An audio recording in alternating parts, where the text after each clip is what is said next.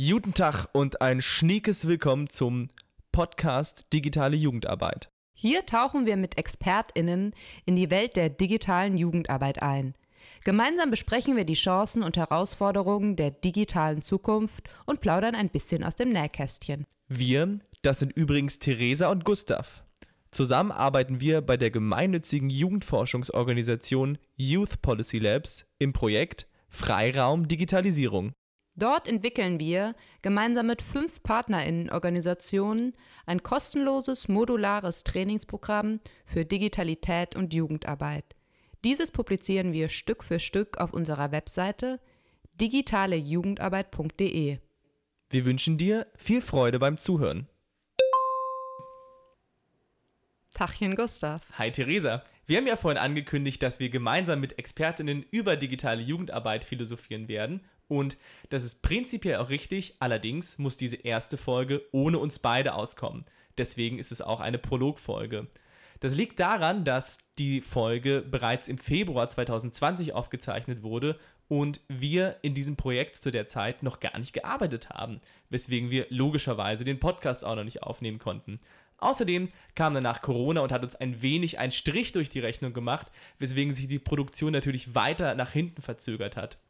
Apropos Corona, deswegen möchten wir euch, uns auch nochmal bei euch entschuldigen für das Rauschen, was hier im Hintergrund zu vernehmen ist. Das liegt nämlich an dem Luftreiniger, der die Aerosole, die wir beide ausstoßen, aufnimmt und schön säuberlich reinigt, sodass wir hier in einem gesunden und schönen, glücklichen Arbeitsumfeld diesen Podcast aufnehmen können.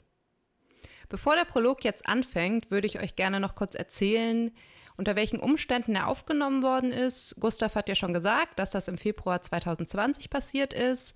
Und zwar war das auf einer Fachkonferenz für digitale Jugendarbeit in Wien, die unsere Kolleginnen von Youth Policy Labs zusammen besucht haben. Was genau auf dieser Konferenz passiert ist, könnt ihr auf unserer Webseite nachlesen. Da gibt es einen Blog-Eintrag mit dem Titel Fachkonferenz Digitale Jugendarbeit in Wien. Unter anderem wurde da das Self-Assessment-Tool vorgestellt, was wir in diesem Projekt entwickelt haben. Auch das findet ihr auf unserer Webseite, falls ihr euch dafür interessiert. Also, zurück zum Prolog. Auf der Konferenz haben sich unsere Kolleginnen zusammen mit ein paar anderen Leuten von den Partnerorganisationen, mit denen wir hier im Projekt zusammenarbeiten, hingesetzt, um für den Podcast einmal ein bisschen zu erzählen, was sie selbst bzw. die Organisationen, in denen sie arbeiten, im Bereich der digitalen Jugendarbeit eigentlich alles schon gemacht haben. Letztlich gibt der Prolog also einen kleinen Überblick darüber, was es für Akteure gibt im Bereich der digitalen Jugendarbeit. Und es geht auch ein bisschen darum, wie digitale Jugendarbeit jetzt denn eigentlich zu definieren ist, beziehungsweise um die Probleme, die auftauchen, wenn man sich dieser Aufgabe stellt. Na, das klingt ja alles sehr schön. Dann wünschen wir euch mal viel Freude beim Zuhören. Also, ihr Lieben, lasst uns mal einmal sagen, wer hier so um den Tisch rumsitzt. Mein Name ist Andreas von Youth Policy Labs. Mein Name ist Johanna von, vom Genesis-Institut. Hm. Wie aufregend. Hm. Mein Name ist Max von der Open Knowledge Foundation. Mein Name ist Friedemann von Youth Policy Labs. Ich bin Jakob und ebenfalls von Youth Policy Labs. Ich bin Marc von Paui. Und ich bin Alexandra, ebenfalls von Paui. Wollt ihr einmal verraten, was hinter dieser mysteriösen Abkürzung steht? Schöne Abkürzung. Ja, die steht für Professional Open Youth Work in Europe und ist ein europäischer Dachverband der offenen Jugendarbeit. Und ihr merkt beim Zuhören, wir waren gerade auf einer Konferenz zur Digitalisierung in der Jugendarbeit und sind noch so ein bisschen in diesem Modus. Aber wir versuchen gleich so zu klingen wie ein Podcast. Also, wir sind eigentlich hier für ein Partnertreffen in einem Projekt zu Digitalisierung in der Jugendarbeit und wollen in diesem Podcast auch mal ganz kurz erzählen, was die Organisationen jeweils denn schon gemacht haben zu Digitalisierung in der Jugendarbeit. Und vielleicht fangen wir mal mit euch an, sagte er und sie verdrehte ihre Augen, ähm, weil ich glaube, so vielleicht, vielleicht seid ihr die Organisation am Tisch, die dazu schon am längsten arbeitet. Tatsächlich. Ich weiß nicht so genau. Ich vermute, ihr ähm, schlagt euch da um den ersten Preis mit der Open Knowledge Foundation. Mhm. Oder mit uns? Na, ich weiß gar nicht so genau. Ist ja egal. Aber ihr fangt, fangt erzählt doch mal. Ja. Also. Wobei ich gar nicht genau weiß, ob ich so klar festmachen kann, seit wann wir an dem Thema arbeiten. Wir hatten vor zwei Jahren schon mal eine Konferenz zur digitalen Jugendarbeit in Wien. Und das war so einer der Startschüsse. Wir hatten auch schon ein Projekt, wo wir versucht haben, uns mit dem Thema Online-Learning von Jugendarbeitern zu beschäftigen. Mhm. Also konkret mit der Frage, wie bringen wir nonformale Methoden in Online-Kurse. Ja, ähm, Glück auf. Ja. gar nicht so einfach tatsächlich, oder? Nein, gar nicht ja. einfach. Und äh, das Ergebnis waren ein paar kleinere Tools, die jetzt, glaube ich, nicht sehr breit verbreitet sind und ein Handbuch für Menschen aus der Jugendarbeit, die gerne Online-Kurse für ihre Mitarbeiterinnen aufsetzen wollen, mhm. wo dann doch ein paar Dinge rausgekommen sind, von denen ich denke, mit denen kann man weiterarbeiten, aber ja. Mhm. Das sind so eigentlich die Hauptbereiche, mit denen wir uns bisher beschäftigt haben. Cool. Es gibt, ihr habt auch ein Magazin. Ja, ein Online-Magazin. Wir haben ein E-Magazin, ja. ja. Genau, ihr habt ein E-Magazin. Und eines davon war auch dezidiert zur digitalen Jugendarbeit der Manchester die letzte Konferenz. Genau. Ja. Wir haben eine, das Magazin heißt Logbook und das ist eigentlich ein Magazin, das eben europaweit die Geschichten der offenen Jugendarbeit erzählt. Mhm. Hat immer ein Hauptthema. Und bei der letzten Konferenz zu Digital Youth Work hatten wir auch dieses Thema dann fürs Logbook-Magazin als Hauptthema und haben da mal gesammelt, Stand der Dinge zu diesem Zeitpunkt, mhm. verschiedene Artikel zum Thema. Es wird es auch zu dieser Konferenz jetzt wieder geben. Sehr cool. Gibt es irgendwo eine Definition, was digitale Youth Work ist? ähm, also, es gibt äh, Versuche in der Definition dazu. Und äh, Juha hat es, äh, Juha, ein Kollege von äh, Werke aus Finnland, äh, dem äh, einzigen Land, das ein von der Regierung betriebenes Kompetenzzentrum für digitale Jugendarbeit mhm. hat in Europa. Äh, sehr coole Kolleginnen und Kollegen. Ähm, Werke.org ist ihre Webseite, also verke.org. Äh, haben unter anderem gerade die Innobox rausgebracht äh, für digitale Jugendarbeit, die wir auch im Rahmen unseres Projektes auf Deutsch übersetzen und dann auf Deutsch auch drucken werden. Und jedenfalls hat Jura das wunderbar beschrieben auf der Konferenz, weil er meinte, so zur Einführung der Konferenz, die gerade stattgefunden hat, ähm, jedes Mal, wenn man sich getroffen hat, hat man erstmal anderthalb Tage lang darüber diskutiert, was digitale Jugendarbeit eigentlich ist und wie man es definieren soll bis irgendwann diese Expertenkommission der Europäischen Union zu diesem Thema digitale Jugendarbeit, die es von 2016 bis 2018 gab, die haben eine Definition vorgeschlagen. Die findet niemand toll, aber jetzt diskutiert immerhin niemand mehr darüber, weil man einfach sagen kann, okay, ne, die Definition ist zwar doof, aber da. Aber sie ist da.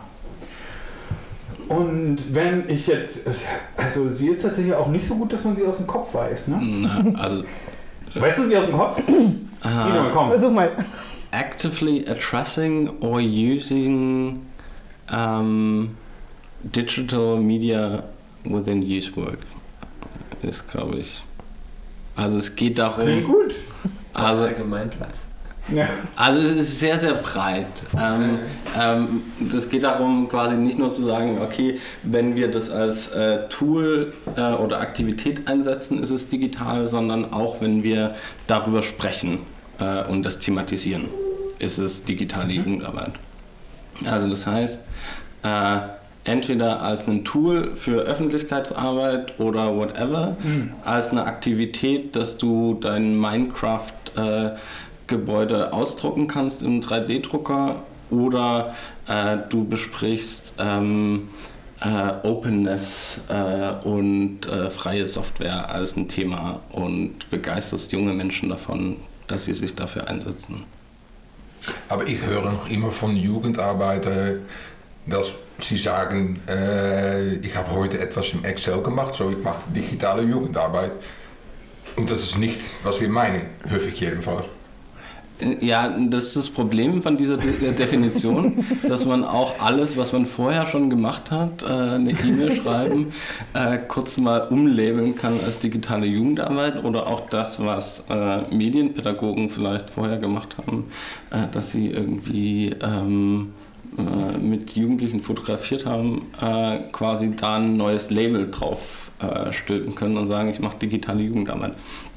Aber das Positive ist, äh, dadurch, dass es so breit ist und so offen ist, äh, ist vielleicht die Hürde, äh, sich damit zu identifizieren und erstmal anzufangen, vielleicht nicht so hoch wie wenn es präziser wäre. Eine sehr schöne Interpretation. Max, erzähl uns was über die Open Knowledge Foundation. Ja, also die Open Knowledge Foundation. Also erstmal hört sich das ja an, als wären wir tatsächlich eine Stiftung, sind wir aber nicht. Wir sind ein gemeinnütziger Verein. Wir haben uns nun mal so genannt, weil es irgendwie cool klingt. Ähm, ah, Youth Policy Foundation, ich will auch so heißen. ist kein geschützter Begriff. Ähm, ja, was machen wir in der Jugendarbeit? Es gibt tatsächlich, Friedemann hat es gerade nochmal nachgeguckt, ähm, Jugendtakt jetzt schon seit 2013. Das ist ein Projekt, wo es darum geht, Jugendlichen, die schon technisches Interesse haben, inzwischen ist es auch breiter angelegt, einen Schutzraum zu geben, in dem sie sich treffen können und ja, Technik als etwas zu entdecken, mit dem man Gesellschaft auch positiv gestalten kann. Also ähm, Tools zu bauen, um Probleme zu lösen, die die Jugendlichen eben in ihrem Alltag stören oder ähm, die irgendwie Hilfe leisten sollen äh, für andere. Ähm, was sind da so für Beispiele entstanden? Also es gibt inzwischen unzählige Projekte. Das Projekt läuft ähm, ja jetzt seit einigen Jahren und äh, das hat eigentlich so die Struktur, dass es äh, mal sogenannte Hack Hackathons gibt, also ähm, jungen Hackathons sozusagen. Ähm, und äh, die gibt es inzwischen in zehn Städten und die haben natürlich über die Jahre auch häufig stattgefunden. Und ich habe jetzt heute noch mal eine Zahl gelesen. Nach den Jugendhackberechnungen sind dadurch äh, bis zu äh, 100.000 äh, Jugendliche erreicht worden, beziehungsweise Menschen. Es wurde, war recht allgemein gehalten, ähm, weil man das natürlich teilweise nicht so richtig ähm, einschätzen kann.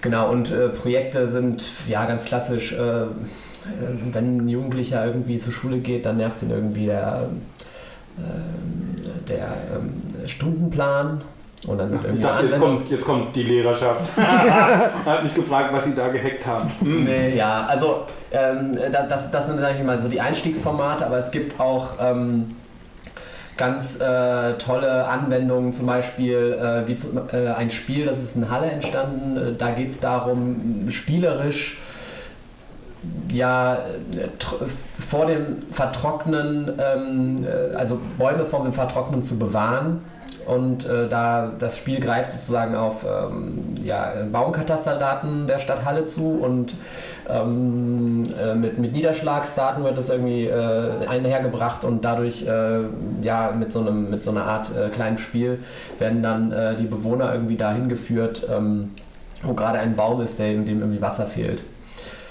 Ja, und ich meine, neben, neben Jugendhakt äh, haben wir noch ähm, viele andere Bildungsprojekte. Besonders ähm, hervorzuheben ist da natürlich noch Demokratielabore. Ähm, das ist in eine ganz ähnliche Richtung gegangen, hatte aber noch stärker die Zielgruppe von Jugendlichen, die eben noch äh, nicht so technisch versiert sind ähm, und ganz klar auch äh, die, sag ich mal, offene Jugendarbeit als, ähm, als Fokusgruppe. Ähm, und dann gibt es noch äh, Bildungsprojekte, die, sag ich mal, teilweise auf die Schule eher äh, fokussiert sind, aber auch im medienpädagogischen Bereich angesiedelt sind, zum Beispiel EduLabs. Ähm, der Touring-Bus war ein Projekt, was äh, zu Schulen direkt hingefahren ist oder teilweise in offenen Werkstätten ähm, Schüler und Schülerinnen betreut hat und äh, den, die digitale Welt sozusagen näher gebracht hat. Und dann gibt es noch die Datenschule, also wir haben diverse Projekte, die äh, da angesiedelt sind. Es gibt unzählige Materialien ähm, äh, und man kann über jedes Projekt jetzt äh, stundenlang reden äh, und äh, viele ja, Erfahrungen irgendwie teilen. Können wir nicht, wir haben nur 48 Minuten ja. Aufnahmezeit. so ist es mit sieben Kanälen. Wir haben nur 128 Gigabit, Gigabyte Karte da drin, aber trotzdem nur 48 Minuten Aufnahmezeit. Naja, so ist das Leben. so, dann haben wir äh, Pauli ich war übrigens sehr froh, dass ich äh, auf der Konferenz zum ersten Mal gehört habe, wie man euren Namen ausspricht vor unserem Partnertreffen. Ich wusste es tatsächlich nicht. Ich habe die ganze Zeit immer Poili gesagt. Ja, da geht es nicht nur dir so. Ja, es geht nicht nur mir so. Puh. Gut, ähm, genau, Online äh, Use Policy Labs. Ja, also wir sind ähm, eine, also eine Denkfabrik, Denk- und Machfabrik, die eigentlich vor allem Jugendforschung betreibt und Jugendpolitikentwicklung macht ähm, in und außerhalb von Europa und haben äh, der Entwicklung von digitaler Jugendarbeit ähm, äh, mit diesem Projekt das erste Mal so mehr Aufmerksamkeit und Kraft geschenkt. Also wir haben das in unserer Begleitforschung von Erasmus Plus, die wir zusammen mit Genesis machen äh, und dem Ray-Netzwerk ähm, schon länger als Thema verfolgt, haben auch selber mal einen Studiengang mit aufgebaut für ähm, Jugendstudien, den MAUP New Studies, ähm, wo wir selber eine äh, Plattform gemacht haben, gebaut haben für ähm, die digitalen Elemente der Ausbildung von den Leuten im Jugendsektor. Ähm, und es kommen dann aber immer so Punkte in unserem Bereich, wo ähm, wir aus der Rolle der Denkfabrik rauslaufen und zur Machfabrik werden. Und Digitalisierung von Jugendarbeit war so ein Thema, weil sich einfach in unserem Bereich ähm, in gefühlt einem Jahrzehnt, außer mehr Leute reden darüber, extrem wenig bewegt hat. Und wir dann halt so gesagt haben, naja, okay, dann ist das vielleicht ein Bereich, in dem wir selber auch mal mit anpacken müssen. Und nicht immer nur, also was heißt nicht immer nur, aber sehr häufig ist unsere Rolle, ähm, na, dadurch, dass wir die Begleitforschung von Erasmus Plus mitmachen, schon sehr ähm, die eines kritischen Kommentatoren, na, die also zur Weiterentwicklung anregen und sagen, hier gibt es Defizite und hier können wir euch mit Forschung zeigen, was gut läuft und was nicht so gut läuft. Aber gelegentlich gibt es eben auch mal Sachen, wo wir, wo wir dann merken, selbst wenn man das zehn Jahre lang sagt, bewegt sich einfach zu wenig. Und deswegen haben wir in diesem Projekt mal ähm, die Hände, äh, wie sagt man dazu? Machen wir uns gerade die Hände selber dreckig. Auch schön, ne? Ja, hübsch. Und dann, wir haben gerade von Genesis geredet, Johanna. Mhm. Was macht ihr denn die ganze Zeit? Das ist jetzt ein bisschen gemein, weil ich im Vorstand von Genesis sitze, gemein. aber egal. Ähm, ja, Genesis Institut steht für Generationen und Bildungsforschung, also das Institut für Generationen und Bildungsforschung. Und wir machen hauptsächlich äh, die Lernbegleitungsforschung von Erasmus Plus. Und dazu haben wir unterschiedlichste Projekte, seit 2019 um einige mehr. Sehr, sehr spannend. Ja, was möchtest du noch wissen? Ah, erzähl mal ruhig die Projekte so ein bisschen. Die, ich soll die Projekte erzählen. also, wir können die auch zusammen erzählen. Ja, das, das finde ich gut. Also okay. wir arbeiten immer so mit sexy Kürzeln. Genau. In, äh, Ich mach in die alten Begleitforschung. Ähm, ja, und das erste Kürzel, welches willst du haben? Ich möchte Raymond. Raymon. R-Y-M-O-N. Richtig? Also klingt vielleicht weniger aufregend, wenn man es zum ersten Mal hört, als wir das finden. Aber hey, egal. Raymond, Mhm. erzähl. Äh, Das Mon steht für Monitoring und begleitet. Äh, boah, du forderst mich. Ähm, ist die klassischste Begleitforschung, die wir machen zu allen Erasmus Plus Jugend in Aktion Projekten. Äh, und dabei befragen wir sowohl die Teilnehmenden als auch die Menschen, die in diesen Projekten als ProjektleiterInnen, äh, Organisatorinnen etc. mitarbeiten und versuchen da über einen sehr langen Fragebogen ganz, ganz viel rauszufinden. Ja, ich sehr kann langer nicht alle. Ja, ja, nee, ist der schon sehr ist lang. tatsächlich sehr lang. Ja, Aber ist schon ne, was auch sehr cool ist, also das, äh, die Begleitforschung, äh, so Raymond, das gibt es jetzt seit 2008. Richtig. Also schon zwölf Jahre oder so. Ähm, und ähm, inzwischen haben wir mehr als 100.000 Projektteilnehmende befragt. Ich weiß, du weißt die Zahl immer auswendig. Hm. Und das ist schon ganz cool, so auch die Entwicklung über Zeit zu sehen und auch ähm, eine der spannenden Sachen tatsächlich aus dieser ganzen Begleitforschung ist ähm, die Diskrepanz gerade zum Thema Digitalisierung und Jugendarbeit. Ne? Mhm. Also da Das ähm, stimmt. und die Diskrepanz ist tatsächlich auch ein bisschen abstrus. Na, obwohl ich glaube, hier um den Tisch können wir sie alle nachvollziehen. Und zwar ist ähm, das Verrückte, dass Projektorganisatorinnen ähm, glauben, sie machen im Durchschnitt super gute Arbeit zur Digitalisierung in der Jugendarbeit. Also wir haben so fünf oder sechs Fragen, die wir zu dem Thema stellen. Ähm, wie viel habt ihr in eurem Projekt darüber gelernt, kritisch mit Medien, mit digitalen Medien umzugehen? Ähm, wie habt ihr euch in eurem Projekt kritisch mit Daten und Digitalisierung auseinandergesetzt? So, ne? Und äh, viele von diesen Fragen stellen wir Projektteilnehmenden, die halt aus der Sicht ne, des Teilnehmenden im Projekt sowas dann sagen und aber auch den Projektorganisatorinnen. Und das ist eines der ganz wenigen Bereiche, wo die Projektorganisatoren komplett überschätzen, wie gut sie sind in ihren Projekten. Also wo so 80 Prozent der Projektorganisatorinnen sagen, das ist eigentlich super geil, was wir da machen. Und dann kommen die Projektteilnehmenden und mehr als die Hälfte von ihnen sagen, Leute, das war richtig schlecht. Und äh, so eine große Diskrepanz gibt es tatsächlich im ganzen Programm an keiner anderen Stelle. Das ist total verrückt. Als ich das das erste Mal gesehen habe, habe ich zwei Tage damit zugebracht, alle Zahlen nachzurechnen und in die Originaldatensätze zurückzulaufen und jede einzelne Formel zu überprüfen, weil ich nicht glauben geglaubt, wollte. dass wir einen Fehler gemacht haben. Nein, weil ich geglaubt habe, dass wir zusammen einen Fehler gemacht haben, weil ich so dachte, oder weil ich so dachte, ist da die Frage vielleicht abgeschnitten worden oder also ich konnte mir einfach diese krasse Diskrepanz, ich konnte mir die, ich wollte mir sicher sein, dass ich sie so erklären kann, wie ich sie sehr gerne erklären wollte. Und dazu muss, wollte ich dann schon auch ausschließen, dass wir keinen Fehler gemacht haben. Ja, total verrückt. Hm. Genau. Und dann ähm, vielleicht ein zweites Projekt, das noch äh, auch ganz spannend ist für unsere Runde, ist, ähm, das wir gemacht haben, äh, vor kurzem auch abgeschlossen haben. Das lief von 2014 bis 2019. Äh, RACAP äh, steht für Competence Development and Capacity Building.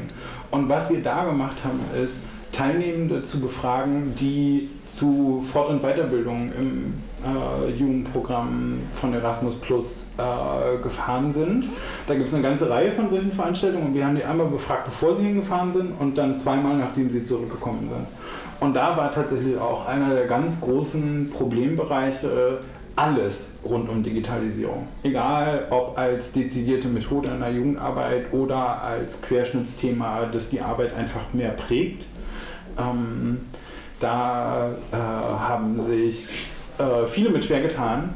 Und das ist halt so ein bisschen so eine Zustandsbeschreibung unseres Sektors. Ne? Da tun sich noch viele mit sehr schwer. So ist es.